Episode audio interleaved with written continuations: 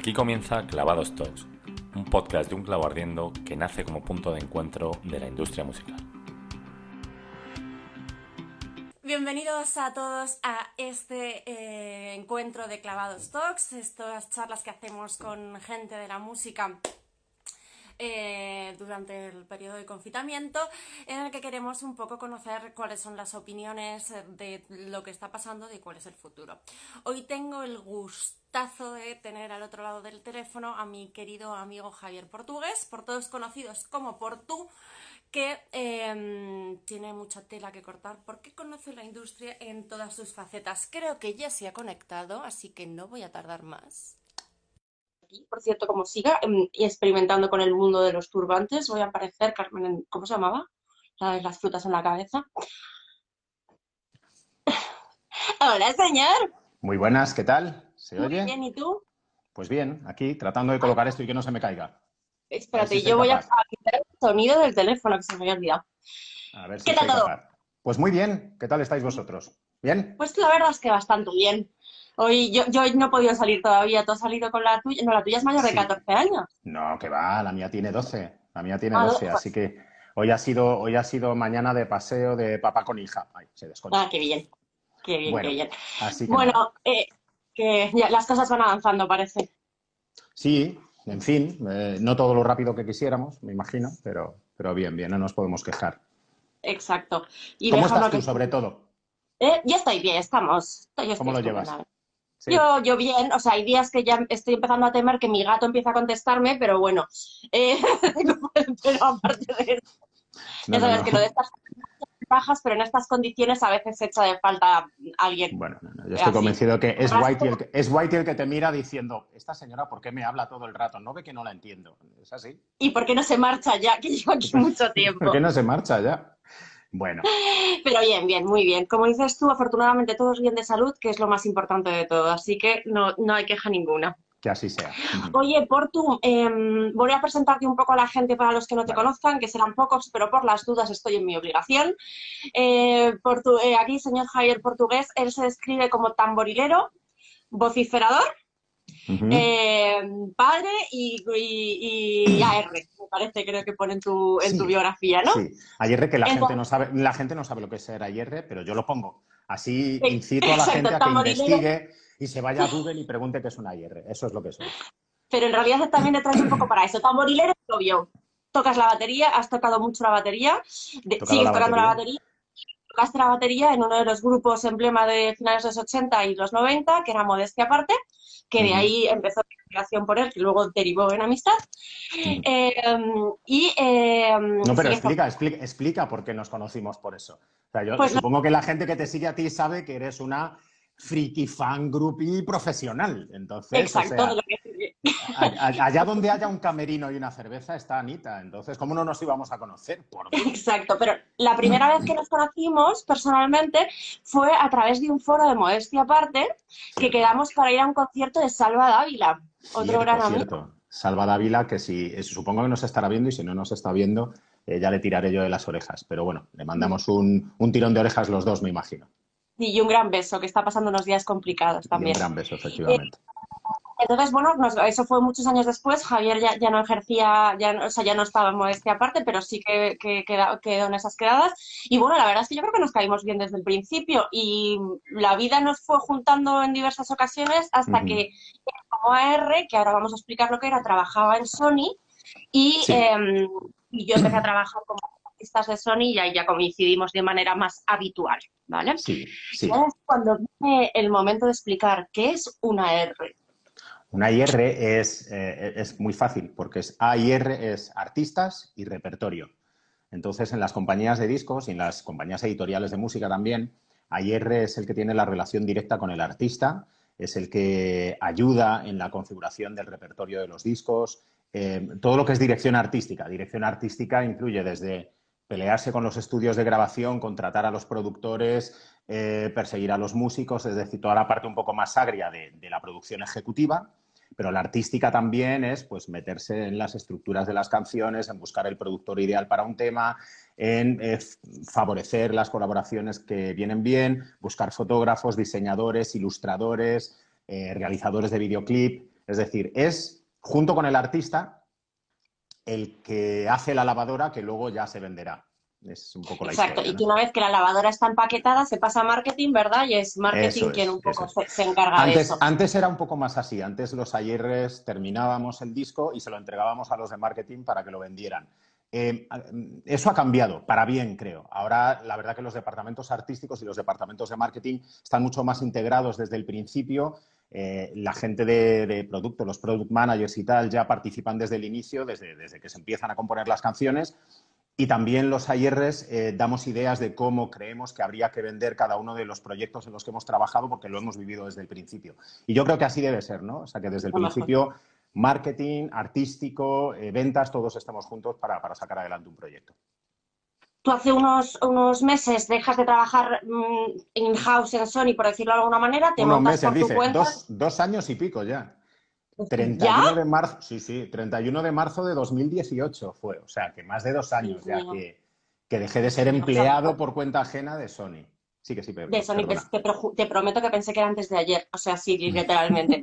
Em, dejas eso de, ser em, eh, trabajador in-house de Sony para, para seguir colaborando con ellos. Ayer mismo estrenaste el single de Malú, artista de la compañía, ¿verdad? Efectivamente, ayer sábado se estrenó en radio y saldrá, bueno, estará disponible la madrugada del lunes al martes, el 29, vaya. Fenomenal. Em, por lo cual, seguís en activo. Y precisamente esta, en esta primera parte de, la entrevista quiero preguntarte eso, porque al ser tú el, que estar más en contacto con los artistas, con, la mm. gente con la que, trabajas, eh, la primera, la primera parte del género musical, por decirlo de una manera, que después se pone en rotación, ¿Cómo estáis encarando estos días en los que se han parado publicaciones físicas, donde por primera vez la lista de ventas ha, dejado de publicarse porque aquello era un despropósito absoluto? Claro, eh, claro, claro. ¿Qué está pasando? Bueno, a ver, de, las ventas mejor no hablemos porque no, no, hay que hablar de los enfermos cuando estás delante de ellos en cama, ¿no? A ver, no, eh, no es tan grave, quiero decir, el mercado, el mercado físico, evidentemente el físico se ha caído, se ha desplomado eh, casi absolutamente, aunque sigue habiendo clientes que, pueden comprar discos físicos eh, online y sigue prácticamente todas las tiendas dan ese servicio también, pero bueno, si ya el producto físico era una cosa que estaba sufriendo, imagínate ahora con estas, ¿no? Pero bueno, la, buena noticia es que el, download y sobre todo el streaming eh, no, tiene por qué dejar de, consumirse, ¿no? Es más, es más, sí puede verse un repunte de la escucha y del visionado de canciones lógicamente, la gente está en su casa con un dispositivo y, para ahí sí. Hace mucho tiempo ya que los clientes físicos no son los principales clientes de las compañías, ¿no? sino las plataformas de streaming. Pero de todas formas, aún así con todo, son al ser tiempos tan convulsos y tan revueltos en los que la gente tiene la cabeza en otras cosas, sobre todo muy al principio, porque yo creo que, como especie humana que somos a casi todo nos acostumbramos ¿no? y, entramos en una rutina, Em, sí que es verdad que, uy, he dejado de verte, pero no sé si, si, si soy yo. Porque, he hecho algo, no sé qué he hecho. Ahora ya ah, está, perdona, discúlpame. que digo que sí que se paralizaron algunos lanzamientos y todos los lanzamientos que se están haciendo ahora están como muy relacionados con la situación en la que tenemos. Tú que conoces también este sector, ¿tú crees que estas crisis apoyan la creatividad, bloquean, cada uno es un mundo? Mira, lo, lo explicaba muy bien el otro día Rosalén, que tiene también un tema recién lanzado, el de aves enjauladas. Eh, ella estaba haciendo una entrevista en directo y lo dijo porque le salió del alma. Dijo, a ver, al final la gente que escribimos canciones, escribimos de aquello que nos ocurre. Ahora nos sale escribir de esto. Eh, a nuestro amigo en común, Diego, funambulista, eh, le pasó exactamente lo mismo, ¿no? Y al final los artistas son reflejo de la época que viven. Si un artista ha tenido una ruptura sentimental gravísima, pues sabes el disco que te vas a encontrar, ¿no? La legendaria trilogía de Andrés Suárez, ¿no? Imagínate. Eh, eh, es verdad que los artistas son, son, eh, ellos plasman lo que viven, con lo cual, ¿qué es lo que están viviendo ahora? Lo que estamos viviendo absolutamente todos, con lo cual les sale escribir de eso. Mm. y es lógica pura. Oye, ¿y tú qué piensas de toda, aparte de la parte bonita, evidentemente, que es la cantidad de horas que nos están llenando de momentos fantásticos a través de música en, en directo, a través de plataformas como Instagram? ¿Qué piensas de esa, de esa mm, gratuitidad, bueno, eso de que sea gratuito tanto contenido? sí. De, golpe y porrazo en una situación también es verdad diferente y, distinta, pero que, que, está poniendo en valor evidentemente la importancia de la música, pero también la fácil accesibilidad a ella, ¿no?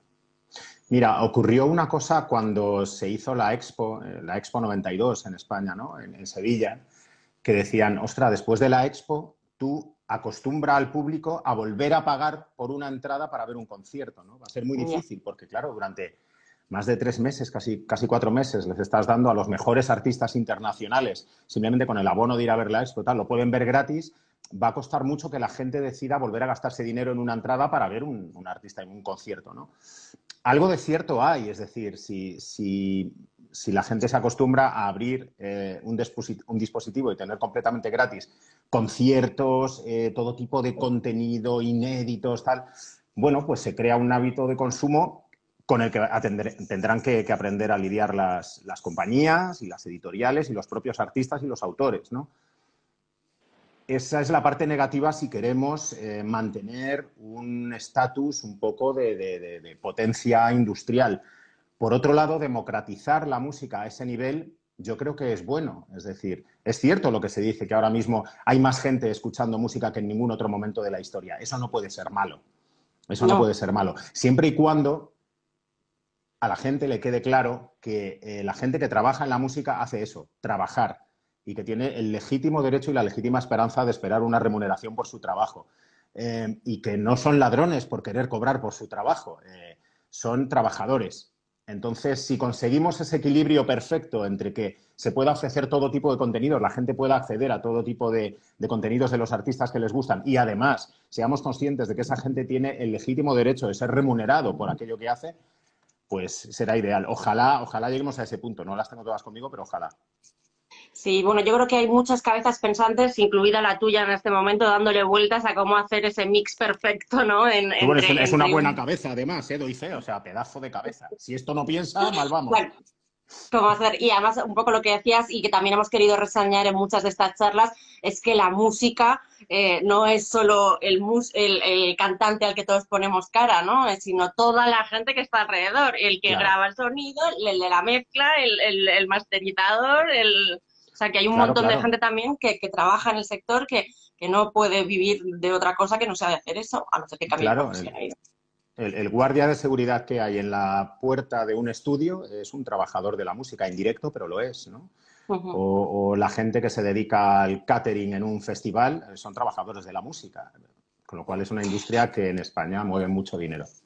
Tú estás además eh, muy metido también en este nuevo mundo de, mm, del del cambio que se está produciendo en líneas generales dentro de la cultura, porque una de las cosas a la que te estás dedicando ahora también es a eh, poner voz a los libros, es decir, a coordinar las grabaciones, las grabaciones de los audiolibros de, de Penguin Random House, en este caso, de una grandísima compañía, que donde se ha descubierto que ahora hay mucha gente que audiolee, por decirlo de alguna manera, por lo cual es un cambio también en el consumo de cultura muy, muy importante.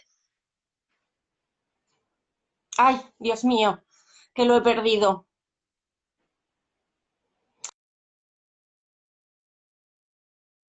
Voy a, voy a dejarle y le voy a, le voy a volver a invitar, si es que está. Ay, ay, ay, chicos, chicos, que lo hemos perdido, que lo hemos perdido. Por tú, por favor, queremos que eh, vuelvas. queremos que vuelvas. La primera vez que nos pasa esto, mi error. Eh, me encanta. Esto de eh, de, Oscar Pertusa, que es un amigo en común que tenemos también, que lleva varios momentos diciendo algo del tema de, aquí lo tenemos, de lo de Miriam Díaz Aroca, no sé si preguntarlo o no preguntarlo. Esperando a Portu, pone aquí. Sí, ahora sí. Sí. Vale, vale. Es, es el, wifi, de mi casa es juguetón. El wifi de mi casa es juguetón. Entonces me gasta estas. Así que vamos por datos que son mucho más fiables. Discúlpame, te he perdido en la última. Estamos hablando de los audiolibros y depende de Sí, sí, de ese maravilloso que son los audiolibros. Y el pues cambio de consumo también en ese caso, en ese caso. Sí, los audiolibros en España todavía consideramos que es un mercado completamente nuevo. Es decir, hay, hay mucha gente que no los ha probado nunca ni y hay gente que todavía ni siquiera sabe lo que son. En el mercado sajón nos llevan muchísima ventaja, incluso en el mercado latino nos llevan mucha ventaja en, el uso de los audiolibros. Y es verdad que aquí en España hace un par de años que, Penguin Random House hizo una apuesta seria por, por, impulsar este tipo de nuevo negocio, esta nueva forma de, consumir, leer con las orejas y tuve la suerte de, bueno, de, ser una de las personas que escogieron para empezar a narrar y, hicimos un curso de directores de audiolibros, porque, bueno, es una técnica concreta, y empezamos a dirigir audiolibros. Es decir, que yo hago las dos cosas. Por un lado, algunos los dirijo, es decir, hago el casting, busco las voces de actores, de actrices, eh, y trabajas con el productor para entregar el audiolibro terminado y otros los narro en primera persona dirigido por, por otros, otros. Sí, porque esa, es la parte que decía el de vociferador, es decir, por tu, ya le escucháis que tiene una voz muy bonita, pero si encima se pone a ponerla bonita, la tiene todavía más especial. Entonces, es una gozada escucharlo. Ay, qué bonita eres, qué bonita eres. ya sabes que es amor de amiga, pero siempre basado en la realidad. Sí, bueno, vociferador, lo de los audiolibros es relativamente reciente, pero pero bueno, cositas de doblaje y lo de doblaje cantado, sobre todo para Disney, dibujitos animados y locución publicitaria, eso sí llevaba ya muchos años haciéndolo, eso sí. esas locuciones de Canal Viajar tan bonitas. pero ¿cómo te lo sabes todo, tía? Es alucinante. Eh, bueno, acuérdate que yo estaba en Canal Viajar en aquella época, corazón de verdad. Es verdad, en tres cantos.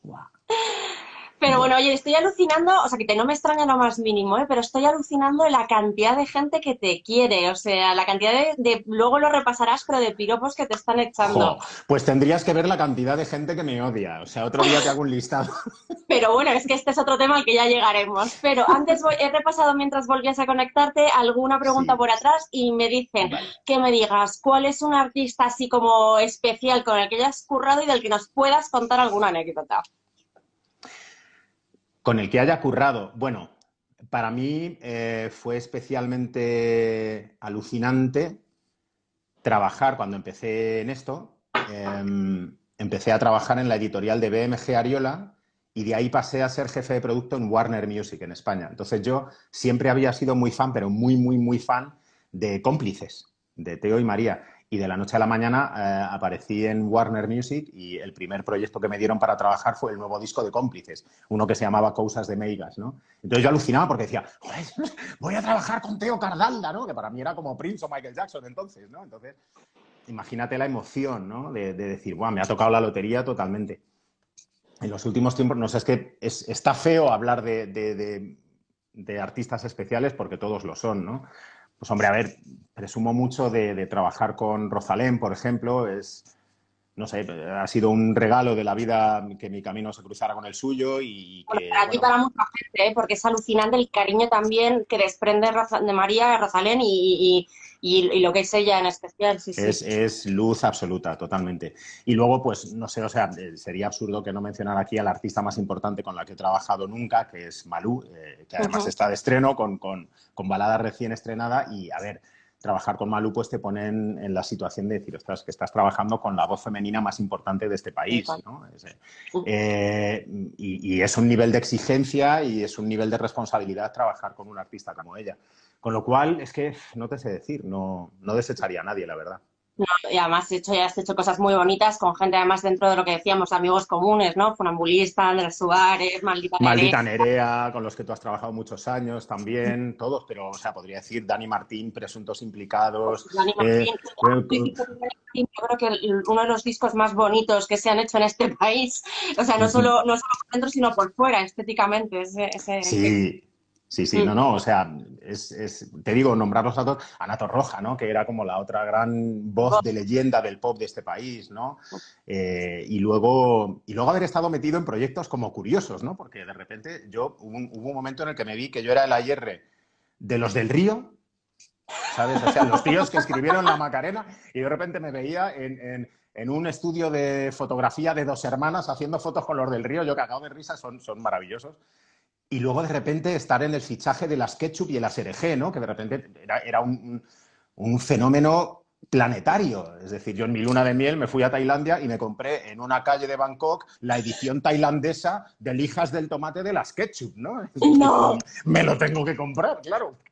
Imagínate, entonces pues, es que podría escribir dos libros, ¿no? De las cosas. Sí, que bueno, me y el- los últimos proyectos que has hecho, que es espectacular también, y supongo que para ti ha sido una grandísima satisfacción, ese disco homenaje a Sabina. Bueno, el tributo a Joaquín, imagínate. Eh, es de esos, de verdad, eso sí que fue que te tocara la lotería. Es decir, que llegue la compañía de discos y habíamos trabajado ya en el disco Lo Niego Todo, eh, que lo produjo Leiva, como sabes, también otro tipo. Bueno, estuve en los principios de Pereza. Y, y la verdad que después de Lo Niego Todo dices, ostras, tío, ya he, he trabajado en la parte artística de un disco de Joaquín, ya no se puede pedir más en este país, ¿no? Entonces te dicen, oye, ¿por qué no hacemos un disco tributo por el 70 cumpleaños de Joaquín? Y lo hacemos con todos los mejores artistas españoles que quieran cantar, incluso alguno de Latinoamérica. Y dices, bueno, pues no vale. Y me vais a pagar por eso, además. Sí, sí, sí, pues, pues venga. I mean, Ay, yo mismo. Y la verdad que creo que ha quedado un, un disco tributo, el ni tan joven ni tan viejo, absolutamente alucinante. Si hay alguien de los que nos está escuchando, viendo y no lo tiene, Por corriendo a vuestras plataformas y escuchando. No El hay un solo tema que tenga desperdicio. El disco entero es brillante, como dices tú. Yo creo que no hay ningún tema que no tenga desperdicio, pero yo si tengo que elegir, me quedo con esa contestación de Travis Bird a, a 500, eh, a 19 días y Sí. 500 noches, que me parece Sí, O sea, sí, una cosa maravillosa y me parece maravilloso además que, que Joaquín lo permitiera, es decir, que, que- que me parece una manera de reírse Bueno, de sí mismo fantástico. An- Anita, ahí nos la jugamos, te soy sincero. Mira, esto es, esto es una idea malévola que pergeñamos entre Benjamín Prado, el, el poeta, el escritor, Sí. Que además sabes que es colaborador y coescribe los textos con, con Joaquín de sus canciones. Eh, un poco la ideamos entre los dos. Y yo creo que la ideó más él, pues se le ocurrió a la movida de decir, ¿y por qué no hacemos la continuación de 19 días y 500 noches, pero ahora visto desde la idea de ella? Me lo dijo como diciendo, te cuento esta cosa que es completamente imposible, tú tú te me olvidas, me, me dejas en paz, ¿eh? Y, y dio con un hueso duro de roer porque me empalmé mucho con la noticia y entonces dije, no, no, no, es que lo vamos a hacer. Y le estuve persiguiendo. El tío estaba en Colombia en una feria del libro y yo le llamaba desde España. Eh, Benjamín, ¿has terminado la letra? ¿Has terminado la letra? Y me hablaba como diciendo, joder, no se le olvida, es que no se le olvida, tío. No, bueno, estoy en ello y tal. Y le perseguí como perseguían los antiguos editores a los novelistas. De eso él de- tiene que estar muy acostumbrado, porque es escritor. Y, y al final lo hicimos. Y además creo que la selección, la elección de, de Travis para cantar la canción fue acertadísima, porque es, con diferencia, la artista más desconocida de todos los que están en el tributo.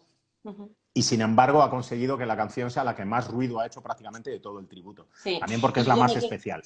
Y yo me quedo también, también es gusto personal, bueno, es que ahí tengo muchos amigos en el disco, pero, pero me parece espectacular la versión de Alejandro Sanz. Bueno, sí. Además es que ha sido la, que ha tenido la logística más complicada de, llevar a cabo. ¿eh? Tú ten en cuenta que Alejandro vive en Miami, pero cuando el productor Julio Reyes empieza a trabajar en Miami, él se va de gira americana y al final la pista de voz la tenemos que cantar en Los Ángeles con Rafa Sardina, que es otro productor y mezclador, eh, grabándose la cuerda en la República Checa. Bueno, fue un, dolor de cabeza y además trabajando con un artista que no es de la compañía para la que yo estaba trabajando, porque eh, Alejandro es un artista de Universal y yo soy de, yo estaba, estoy trabajando como freelance para Sony, con lo cual además tenía que dar todos esos pasos muy de permisos. acuerdo con el productor, con la compañía, con el manager de, de Alejandro, o sea, fue complicada, pero la versión es absolutamente sideral, es maravillosa, sí, ese contigo.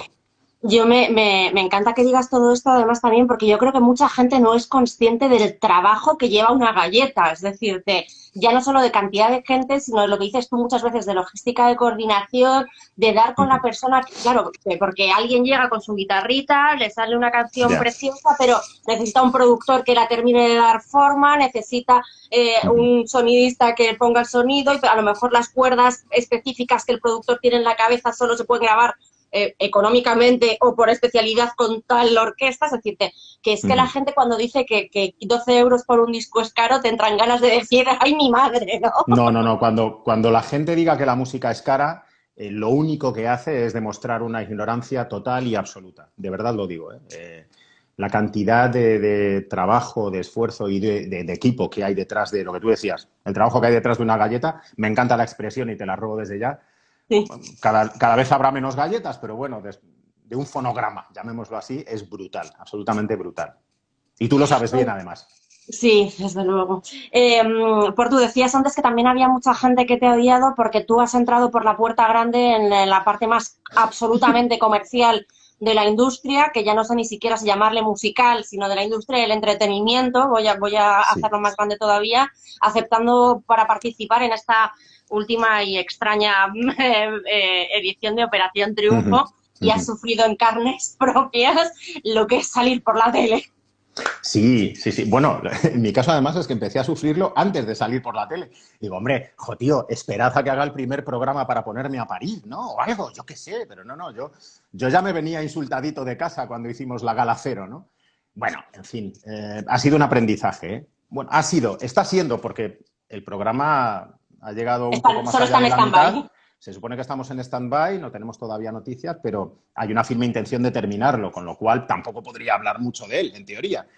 Pero la verdad es que sí, ha sido un aprendizaje. ¿eh? Yo no sabía que, los campos que se abrían más allá de Twitter eran tan salvajes y tan inhóspitos, pero wow, hay que, hay que valer, ¿eh? hay que valer y además yo creo, además hay Portu, que y yo creo que lo hemos hablado en algún momento, ya, ya demuestra que estamos en otra generación, ¿verdad? O sea, aunque sea, aunque seas alguien presente en redes sociales y utilices mm. todas ellas y las conozcas, no, no, mm. no, estás de lleno en el plano en el que están los, las, los Z y los de debajo de los Z, que es otra cosa, ¿no? Claro, claro, claro, claro.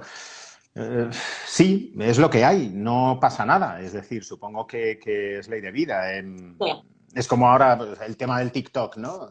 No sé quién decía el otro día antes, dice, en serio, tío, tienes más de 40, no te hagas TikTok. O sea, los chavales que, tienen TikTok... Pero probablemente lo diría alguien más también. Dice, dice, y ven gente, y ven gente de más de 40 en TikTok, dice, ya están buscando otra red social porque no os quieren ahí. O sea, no os dais cuenta. Total. En fin. Eh, hombre, en el caso de Twitter es algo diferente. Twitter eh, se ha convertido en una fuente de noticias de carácter político, administrativo, económico para, los propios medios de comunicación. Eh, pero sí es verdad que por alguna razón es algo que no ocurre en Instagram y no ocurre en otras redes, pero lo de Twitter hay muchísimo, muchísimo guerrero en las trincheras con la pintura de camuflaje. ¿eh? Es muchísimo odio.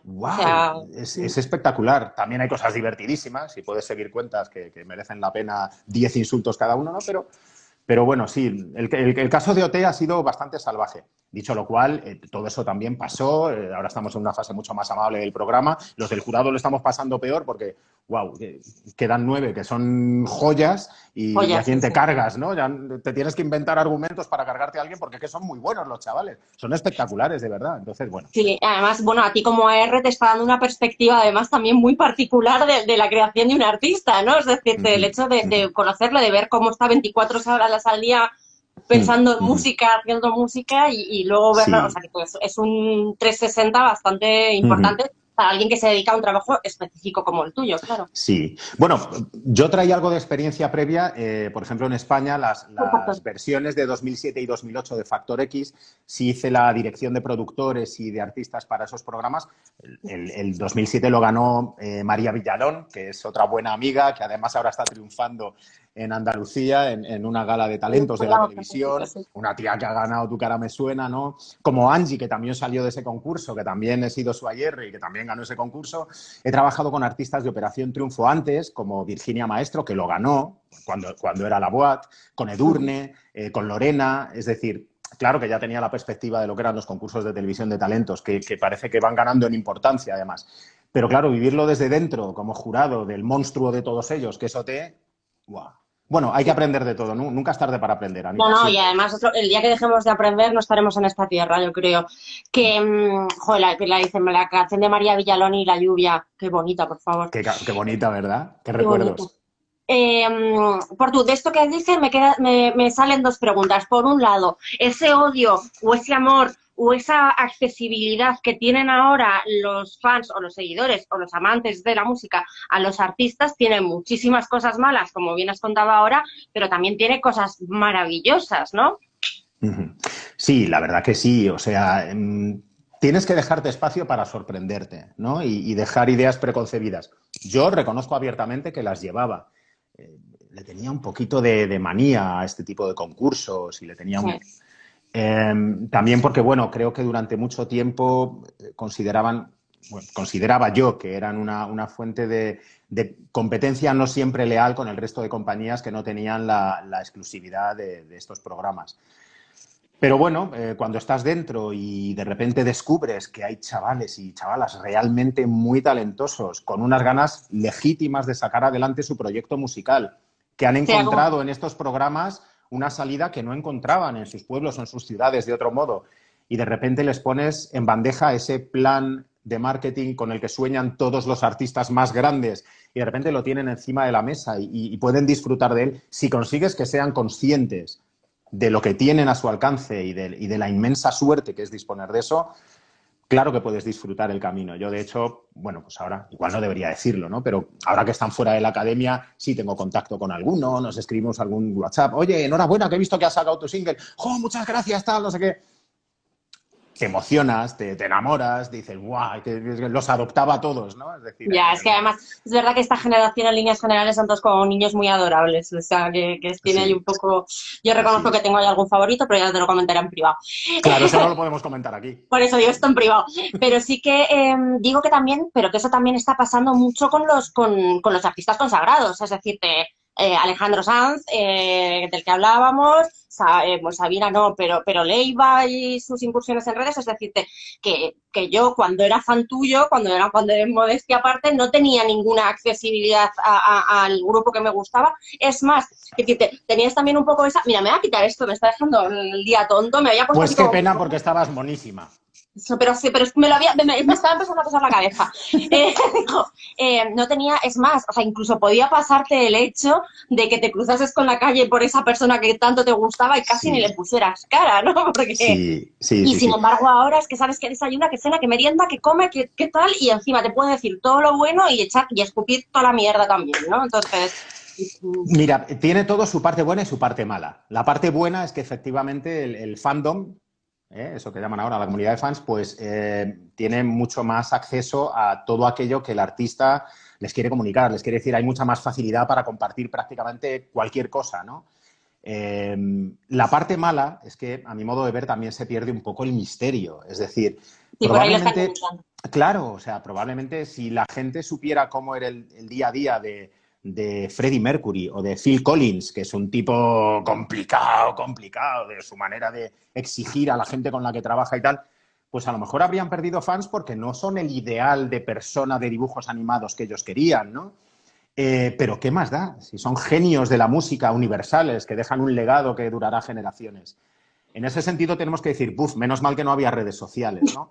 Hoy en día es impensable, hoy en día es impensable. Es decir, en mi trabajo, un AIR aparte de ver el talento musical que tiene un artista, tienes que decir, ostras, te le tienes que imaginar en su primera entrevista. Tienes que ver lo que pone en redes, tienes que ver cómo se comunica con su, con su comunidad de fans, porque de eso también va a depender el éxito que tenga, sí o sí, independientemente de los, de los méritos musicales propiamente dichos. Entonces, es qué es mejor y qué es peor. Yo te dejo que tú emitas tu que cada uno, que cada uno que cada uno elija lo suyo, está claro. Pero sí que es verdad que ahora hay que hacer un trabajo y de hecho ahí estamos mucha gente también en pulir muchas más cosas que, que simplemente una canción, ¿no? Es decir, porque un momento un momento puntual puede cargarse una carrera mm, con, muchísimo, con muchísimo futuro o muchísima calidad. Mira, eh, déjame que termine esto que tú dices. Así como tú, por ejemplo, la parte en la que has trabajado también durante mucho tiempo y trabajas durante mucho tiempo, que es en la parte de la, de la imagen de los artistas, ¿no? Eh, haciendo eh, estilismos y para, para, sesiones de fotos, para, para vídeos, para tal. Era como que todos teníamos clarísimo desde el principio que eso sí era parte de la industria desde el principio. O sea, igual que haces un disco, una galleta o un vinilo, tenías que hacer una portada. Y, desde la MTV, desde finales de los 70, principios de los 80, además había que hacer un videoclip, algo visual. Bueno, estaba como asumido en la industria tal y como la conocemos. Hoy en día, además de mi perfil, del tuyo y del del productor artístico, hay que saber si, si tiene un community manager o una community manager solvente, si mm. tiene una percepción positiva en redes, cuántos likes genera. A mí te reconozco que me, me agota profundamente, ¿no? Pero es así, es que nos guste o no, es así. Entonces, bueno, más vale que empecemos a trabajar con ello. Sí, sí, no, y además, bueno, pues empezar a, decir lo que yo me acuerdo perfectamente la charla que tuve una vez con un artista, que no, que no voy a decir el nombre porque es, o sea, no es malo, pero es, pero, pero estaba como reacio a incorporar un asesor de imagen a su carrera y yo le decía, digo, pero si es que no, por, por aquello que tienen muchos, ¿no? Del perder su identidad propia, ¿no? Que también les pasará supongo cuando empiezan a trabajar con un productor muchas veces, que me estás tocando mi arte, ¿no? Y, y, entonces, y yo le decía, digo, pero si esto es tan fácil como, como cuando tú vienes a tu casa y quieres hacer una cena bonita en la que vas a quedar bien con tu gente, pues pones la mesa, te, te aseas, te pones un poco, o sea, no te quedas con el chándal y tal, ¿no? Pues cuando sales a un concierto o cuando te haces unas fotos para el disco, tienes que rendir pleitesía de alguna manera a la gente que está haciendo un esfuerzo económico y tal por, por hacerlo y bueno, más o menos al final lo que dices tú, que han ido entrando en ello a, base de, tortas mucha gente, pero, pero sí que es cierto que, ahora hay que ir un paso más allá. Y la otra pregunta que me salía a raíz del, tema de la tele, de hotel y demás es... Em, y no quiero dejar la pregunta antigua, es verdad que, que, que antes decían falta música en televisión, yo ya no sé si falta música en televisión porque la gente no ve la tele, es decirte, pero a lo mejor sí que faltan como encapsulados, no, ya no sé si para internet, para lo que sea, en el que se ponga en valor la música como, como cultura, ¿no? Bueno, yo creo que falta un buen formato de televisión en directo en, la en, televisión, ¿no? Em, siempre ponemos el mismo ejemplo de música así, ¿no? De aquel programa legendario, o del séptimo de caballería, que eso sí era música en directo, con entrevistas de Miguel Bosé, en el que de repente podías ver a Madonna o a Prince o a Santana eh, haciendo un dúo con, un músico español, con, o sea, son programas maravillosos, legendarios. Bueno, a mí, a ver, el programa, por ejemplo, de, de Maika Makowski del año pasado me ha parecido absolutamente maravilloso y ojalá hubiera más el de Ariel Roth también, el de Un País para Escucharlo, es un formato precioso y maravilloso que, debería ser patrimonio de este país. Decir, por Dios, que nadie se cargue este programa y que se siga haciendo muchos años, ¿no? Pero ¿por qué siempre a esas horas? ¿Por qué siempre en los canales que no son el principal? ¿Por qué siempre...? Es verdad que también hoy en día, hoy en día la gente tiene acceso a la música en cualquier plataforma. Es decir, tú ahora mismo lo estamos viendo con esta, con esta caída de todas las giras de verano de todos los artistas los grandes artistas están colgando gratuitamente en sus canales de YouTube los vídeos legendarios de sus giras porque entendemos que la gente realmente lo demanda. Yo tenía un, director en Warner Music que decía, Portu, nadie vende herraduras para pollos. Si se venden es que si se venden es que alguien las compra. Entonces, si se siguen haciendo este tipo de iniciativas es porque realmente hay una voluntad de la gente de consumirlas. Pero es verdad que por lo que sea seguimos metidos en esa en esa idea de que la música es el contenido que metemos en televisión cuando no hace falta que metamos lo importante. Esto no ocurre en Italia, por ejemplo. Italia, que es un país que podría ser hermano nuestro en lo cultural. Allí. Patrimonio. El, canal local más cutre tiene una banda tocando en directo para las cortinillas de esa publicidad y, la música es sagrada, no te digo ya en México o en Argentina, ¿no? Por alguna razón en España tenemos todavía esto asociado a una connotación negativa que no tiene ningún sentido. Y yo, de hecho, me encanta el hashtag que se ha estado utilizando durante estos días, ¿no? Del soy titiritero. O sea, sí, soy titiritero y a mucha honra, ¿no? Sí, sí, bueno, es que las declaraciones fueron tela, en fin. Sí, sí. Em, por tú, vamos a ir terminando. Yo estaría hablando contigo eternamente, pero tampoco quiero robarte mucho más tiempo. Eh, es un placer siempre eh, hablar contigo. Quiero hacerlo personas en breves, pero... El placer es mío, nada, cuando te vea te achucharé eh, hasta el límite de lo legal y ya está. Y quiero decir una cosa y es que le voy a prometer a Oscar Pertusa que le daré alguno de los CDs o de los DVDs porque no hace más que ponerlo el tío y ya me estoy sintiendo mal. Pero, Oscar, que yo te doy algún CD, no te preocupes, algún DVD. Total, si ya nadie los oye. Ya sabes, ya sabes lo que, lo que, fíjate que son locuras de cuarentena, lo que he echado en falta, que no lo he echado en falta en la vida, pero me ha parecido como muy de cuarentena y muy de sofá, un plato. Un plato, ¿verdad?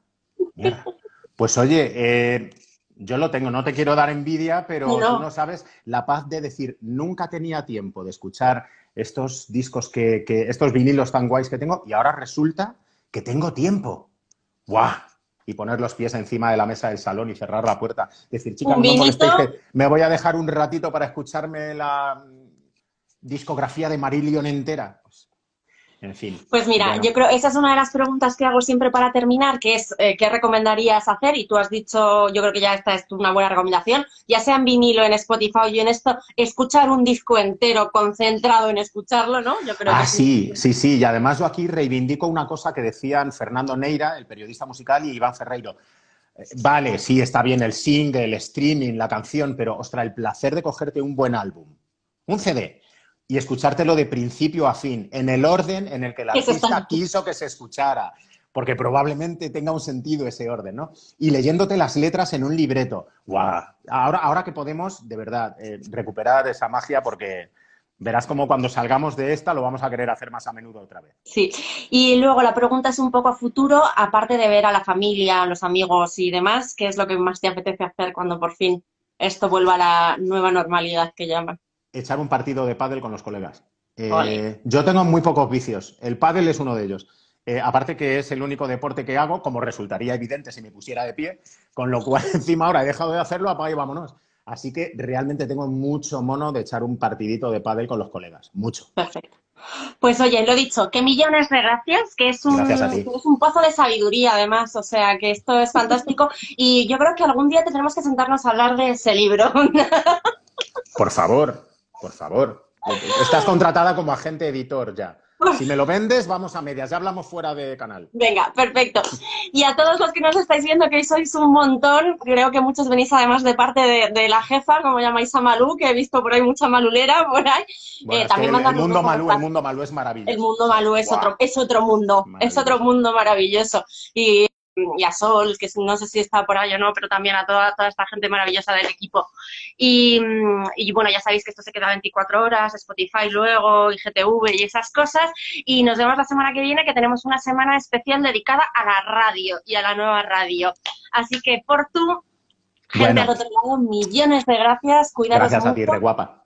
salid lo justo pronto. y necesario de casa, que luego la liamos. Haber tenido hijos o perros. Chao, gracias.